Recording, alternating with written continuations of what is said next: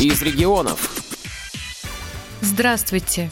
В эфире Ульяновская студия «Радио ВОЗ». У микрофона Светлана Ефремова. Сегодня мы беседуем с молодым ульяновским композитором Антоном Никоновым. Здравствуйте, Антон. Здравствуйте, уважаемые радиослушатели. Приветствую вас, Светлана. Антон, расскажите, пожалуйста, о себе.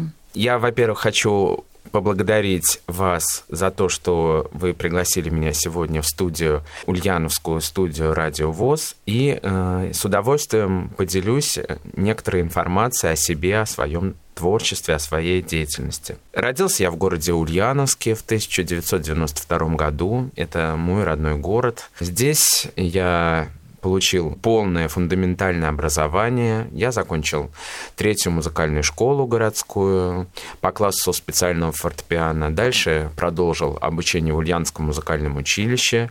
Также по специальности пианиста, и э, затем закончил еще факультет культуры и искусства, также по профилю исполнительского мастерства. С детства у меня была тяга к сочинению музыки, и когда я играл произведения композиторов классиков, романтиков. У меня всегда была такая, может быть, нескромная мысль, а почему бы мне самому не попробовать делать что-то подобное. Но не подобное в том смысле, вот, допустим, как э, Иоганн Себастьян Бах или Роберт Шуман, а что-то свое, создавать э, свои какие-то музыкальные мелодии, темы. И вы знаете, я стал это делать э, примерно в возрасте 9-11 лет в этом промежутке. Что-то у меня было в голове, что-то я уже неплохо записывал, поскольку в музыкальной школе я уже и освоил музыкальную грамоту, и уже и нотацию и так далее. То есть я мог записывать свои какие-то музыкальные мысли на тот момент. Конечно, они были наивные, они были, может быть, несовершенные, не имели какой-то четкой формы, но, по крайней мере, вот эти порывы во мне были, и я как-то с удовольствием всегда когда приходила какая-то музыкальная мысль, я это все фиксировал на нотной бумаге. Это долгое время лежало, я не придавал этому значения. То есть, ну, мне казалось, что ну, это как само собой разумеющееся в плане музыкального образования. Но вот э, однажды я дома занимался на инструменте, и что-то, помимо той программы, которая у меня была э, по специальности в программе обучения, я стал э, играть свои такие пьесы, музыкальные мысли. И это услышала мама, и она говорит, а что это ты играешь? Ты новое что-то разучиваешь?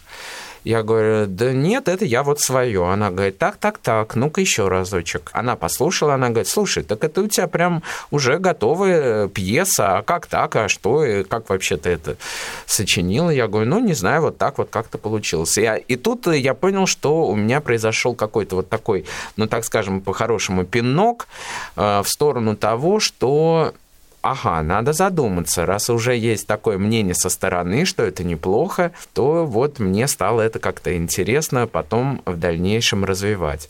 Я хочу сказать, что мама у меня не на пустом месте это сказала, она тоже в свое время занималась музыкой, и, в принципе, она очень достаточно хорошо разбирается в классической музыке и может отличить что-то стоящее от такого, может быть, чего-то наивного и несовершенного. Потом, конечно же, это все ушло, ну, как-то в забвение. Дальше я пошел в музыкальное училище после окончания музыкальной школы. Э, я делал ставку на исполнительство, но вот здесь я могу сказать, что у меня уже зародилось мое именно желание такое стойкое э, заниматься композиторским творчеством и записывать уже свои музыкальные мысли. Причем записывать абсолютно все, не только то, что там могло прийти случайно, а здесь уже у меня была конкретно поставлена задача, чтобы я не услышал и чтобы интересное новое во мне не зазвучало, я должен был это записать. И так со временем, конечно, накопилось очень много музыкальных тем, зарисовок, э, которые потом получили развитие музыкальное произведение, или что-то осталось еще в набросках и ждет своего часа. Но период обучения в музыкальном училище и уже потом в университете, это, конечно, уже мое такое становление профессиональное, как э, композитора и создателя каких-то своих уже музыкальных тем. Ну вот как-то так. Свое первое произведение ты написал во сколько лет? Ну, вот самое-самое первое, которое, я считаю, ну, не стоит э, на него обращать внимание как на что-то значимое, но как толчок. Это, наверное, скорее всего, в 11 лет. А, я даже помню, как оно называлось, э, и называется это «Скромный вальс». Вот я так, э, такое название дал, все-таки без всякой какой-то такой вот ну, помпезности, да. А, это совершенно одну страничку произведения, но оно написано было ну, для исполнения двумя руками, и поэтому, в принципе, оно такое вот одночасное, небольшое. А оно исполняется сейчас или оно просто лежит? Оно просто лежит в моих э, рукописях, в тетрадях. То есть я создавал даже потом, переписывал, как бы сделал такой альбом своих первых сочинений. И у меня есть э, вот после этого скромного вальса, там еще пару пьесок было. И дальше у меня как бы идет э, такой цикл трех пьес для фортепиано, назвал опус номер один. Ну, опус это считается как бы порядковые числительные в творчестве композитора композитора. Там идут один, два и так далее по нарастающей. И вот э, три пьесы, потом, которые я уже попозже написал, я их объединил тоже в цикл, который получил название «Опус номер один». Там разнохарактерные такие пьесы тоже получились. Конечно, еще вот и «Скромный вальс», и эти пьесы из «Опуса номер один», они абсолютно еще были без моего авторского начала. То есть, конечно, когда композитор начинает что-то создавать, только-только начинает писать, у него зарождаются вот только мельчайшие как бы интонации своего письма. И Э, я думаю, что это, ну, только гениальные композиторы, примеры которых мы э, знаем из истории музыки, там Моцарт, Бетховен, там, я не знаю, Чайковский, которые уже с первых, наверное, своих сочинений показывали миру, что они абсолютно ни на кого не похожи. А все-таки в большинстве случаев композитор, э, он опирается на музыку, услышанную когда-то ранее, опирается на предпочтения музыкальные уже свои лично, да. И то есть первое сочинение, конечно, они навеяны теми композиторами, которые мне нравились в тот момент. И там есть э, конкретное упоминание, вот, допустим, в опусе номер один есть э, этюд, где я прям в заглавие пишу, что в манере Карла Черни. То есть э, в тот момент я очень много играл отсюда в Черни. Э, это, Но Черни да, достаточно техничный. Да, да. И написал в этой же манере этюд, э, тоже там на левую руку, такой достаточно тоже техничный, и получилось действительно в манере Черни. И, но это, я не скажу, что это плохо или хорошо, потому что это мои пробы, это мои вот как бы поиски чего-то личного, которая потом в дальнейшем, конечно, очень сильно трансформировалась. Я знаю, что в твоей копилке, или как это правильно сказать, очень много произведений, написанных для детей. Да, это абсолютно так, потому что я много лет проработал в музыкальной школе, я среди детей и рос сам как композитор, и видел э, потребности детей, которые приходили в музыкальную школу. И, конечно, это не могло меня не вдохновлять на создание вот таких, так сказать, музыкальных ответов, впечатлений, которые меня окружали. И, конечно, детская тема, она особо вообще э, стоит э, в моей деятельности как композитора, потому что именно для пианистов юных мне нравится писать больше всего. И самое главное, что я могу действительно уже на сегодняшний день сказать, что я абсолютно счастливый композитор в плане того, что большинство моей детской музыки, оно практически все исполнено. А здесь я хочу сделать отдельную э, отметку, как это все происходило. Уже, наверное, 4 или 5 лет назад, вот уже не помню, в Ульяновске на базе детской музыкальной школы имени Варламова проходит ежегодно конкурс юных пианистов «Малахитовая шкатулка».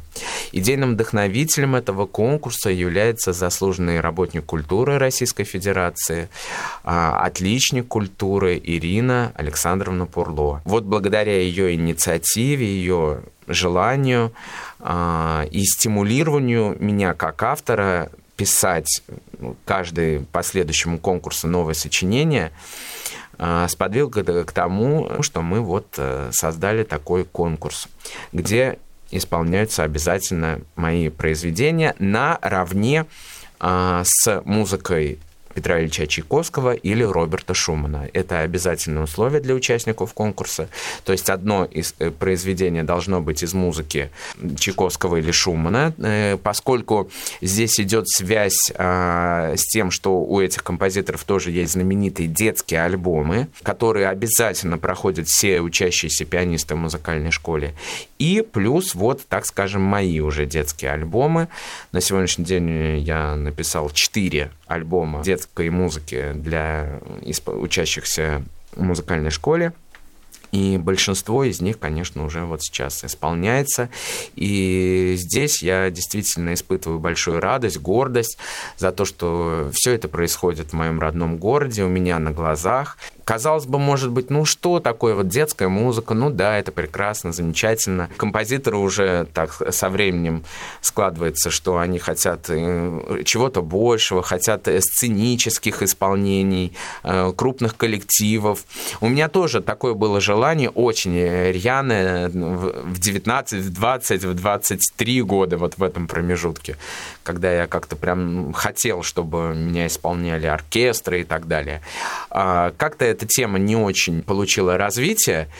И, вы знаете, я не стал унывать, потому что я понял, а мне ли горевать, мне ли говорить о том, что у меня там что-то не исполняется. Вот я каждый конкурс сижу сам в жюри, и когда я вижу, что выходят вот эти маленькие музыканты, которые неизвестно, кем они станут дальше, будут ли они профессиональными музыкантами, будут ли они просто людьми других профессий, но э, я могу сказать с, с абсолютной уверенностью, что те дети, которые заканчивают музыкальные школы, это люди в дальнейшем абсолютно другой формации. Это люди с другим мышлением. Это совершенно э, как бы по-другому мыслящие люди, потому что э, эти люди не способны будут на какую-то жестокость, подлость, грубость, потому что все-таки музыка, она делает любого даже человека ну, так скажем, в душе, может быть, скабрезного или уязвимого на какие-то тоже недостатки, она возвышает человека и облагораживает. Дисциплинирует, может Дисциплинирует, конечно. И понимаете, когда я вижу, что вот эти маленькие дети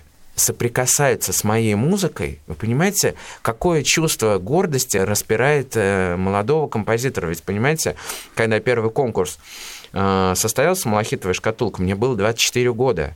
Я, я еще только-только, вот я, можно сказать, я композитор э, по, так скажем, по старым меркам. Сейчас все, конечно, в мире меняется, но вот в советские годы уже сформировавшийся композитор считался за 40 лет, там, к 50 годам уже считался композитор, что-то вот он, ну, уже достиг. Но там уже у них было множество произведений. Но у тебя же тоже много произведений, музыкальных циклов. Да, да. Но я к тому, что э, время не стоит на месте, и сейчас, конечно, композиторы становятся более раньше уже как бы молодеют. За, молодеют. И не то, что молодеют, а как бы заявляют о себе на высоком уровне. Как бы вот это громко сейчас не звучало из моих уст. Потому что действительно... Больше возможностей, наверное, Больше возможностей, больше возможностей, больше впечатлений и больше музыкальных техник. Потому что э, я, конечно, продолжаю линию музыки традиционной. У нас сейчас есть как бы два направления в профессиональном музыкальном искусстве, это авангардная музыка и музыка традиционная. Авангардная – это все, что продолжает э, трансформироваться, э, искать новые формы музыкальные, поиск методов исполнения, то есть mm-hmm. там отказ от нотации, отказ от привычных там способов игры на музыкальном инструменте. А традиционная направленность это, конечно, продолжение ну, той классической, да, так скажем, формы музыкальной записи. Э, опять же, все-таки продолжение обращения к музыкальному инструменту традиционным способом, то есть исполнением, как это было в XIX-XX веке. Вот э, я иду по этому пути. Конечно, на этом пути меньше людей, потому что, конечно, композиторы современные моего возраста и поколения, они больше ищут э, новых возможностей в авангарде. Я не скажу, что мне это чуждо. У меня тоже есть экспериментальные сочинения, э, там и с киянками для э, рояля, где там нужно угу. на струн, да, где на струнах нужно играть не по клавишам, а по струнам. Вот. Здесь я, конечно, хочу сказать, что большое влияние на меня оказывал мой любимейший композитор Сергей Михайлович Слонимский, который, к сожалению, в этом году вот э, покинул наш мир. Но он прожил достойнейшую жизнь. Я счастливый тоже могу сказать э, человек, музыкант, что я с ним неоднократно встречался и был в его классе композиции. Он разбирал мои сочинения. Потом я был на премьерах его сочинений. Мы потом это тоже все обсуждали и были очень такие знаковые запоминающие запоминающаяся встреча в моей жизни. И действительно, я считаю, композитор формируется из впечатлений. Вот впечатления, пожалуй, главенствуют вообще в жизни творческого человека, потому что для меня эти встречи, они, конечно, со мной на всю жизнь и навсегда. А, и когда я слушал его музыку, учась еще в музыкальной школе, я даже не мог представить, что я когда-нибудь в жизни встречусь живьем вот с этим композитором, который написал те пьесы, которые я играл. И потом я встречался неоднократно уже с такими людьми, музыку которых я играл или слышал, и, конечно, все эти встречи, впечатления, они навсегда в моей памяти. Сергей Михайлович тоже не, не простой был человек, он был достаточно такой хлесткий на слова, но я понимал, что за ним стояла огромная доброта, то есть он это делал не из-за того, что, опять же, в адрес мой, да, когда он там что делал какие-то и критические э, оценки, и пожелания, он много мне пожелал, вот что важно я хочу сказать. Не только что-то он там покритиковал, но и пожелал. И вот это вообще, я считаю, бесценно, когда человек, опять же, из твоего же цеха, из твоей же профессии, э, мог э, поделиться добром, поделиться тем, чтобы меня не испортило, а сохранило мою оригинальность. А если позволите поставить пару моих музыкальных фрагментов, это будут э, детские пьесы.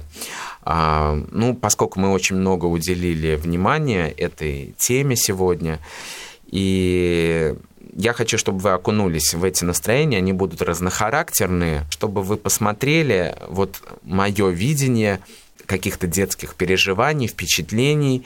И хочу уважаемым радиослушателям пожелать а, как можно больше и дольше оставаться в душе э, ребенком и нести вот это добро, которое есть в детях. Вот несмотря на то, что много сейчас говорят, что дети стали другие, более жестокие, это все есть, но все идет э, от самого человека и от воспитания ребенка.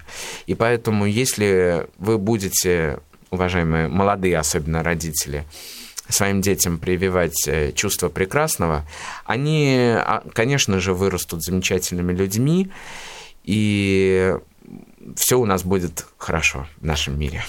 Сейчас для вас прозвучат две детские пьесы Антона Никонова «Дождь» и «Догонялки».